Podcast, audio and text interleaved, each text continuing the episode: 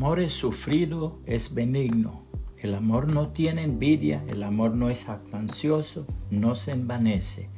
Primera los Corintios 13:4, Reina Valera 1960. Tenía que ser una madre.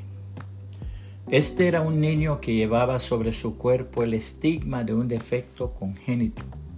Había nacido sin orejas. Si grande era el sufrimiento de sus padres, más grande lo era aún el suyo, que tenía que soportar la burla de sus compañeros en la escuela, en el juego y donde quiera que iba. Esto fue creando en él un complejo de retraimiento a grado tal que ya no quería dejarse ver de nadie. Una noche los angustiados padres se sentaron a hablar sobre su hijo y llegaron a la conclusión de que tenían que hacer algo grande, heroico, no importa cuánto tuvieran que sacrificar. Aunque todavía la cirugía no había avanzado tanto como en la actualidad en las técnicas de los trasplantes, conocían sin embargo un famoso médico que ya se había iniciado exitosamente en unos cuantos de ellos. Fueron a consultarle y después de un examen detenido del caso, el médico les dijo, hay esperanza, pero alguien tiene que disponerse a dar sus propias orejas. La madre contestó de inmediato, doctor, siga adelante que yo le doy las mías. Y así fue. La operación se realizó felizmente. El niño se hizo hombre y tuvo un gran éxito en la vida. Al cabo de muchos años la madre murió. El hijo voló hacia el hogar de sus padres. Hubo un momento cuando el padre se hizo aparte con su hijo y le dijo lo que para él era hasta entonces un secreto. Estas fueron sus palabras. Recordarás, hijo mío, que hubo un tiempo en tu vida cuando sufrías indeciblemente porque te faltaban las orejas.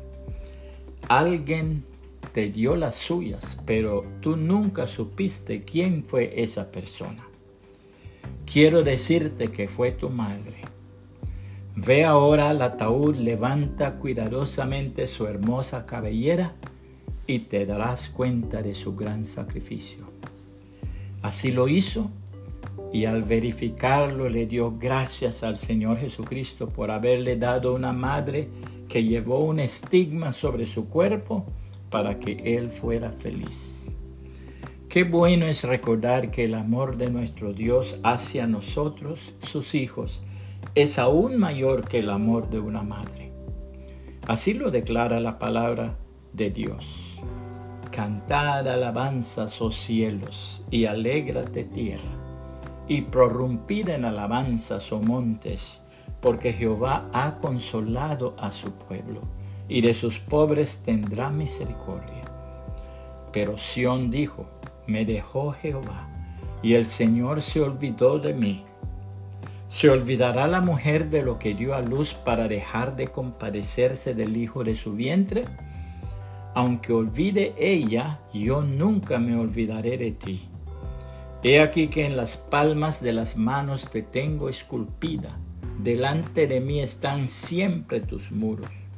Tus edificadores vendrán a prisa, tus destruidores y tus asoladores saldrán de ti.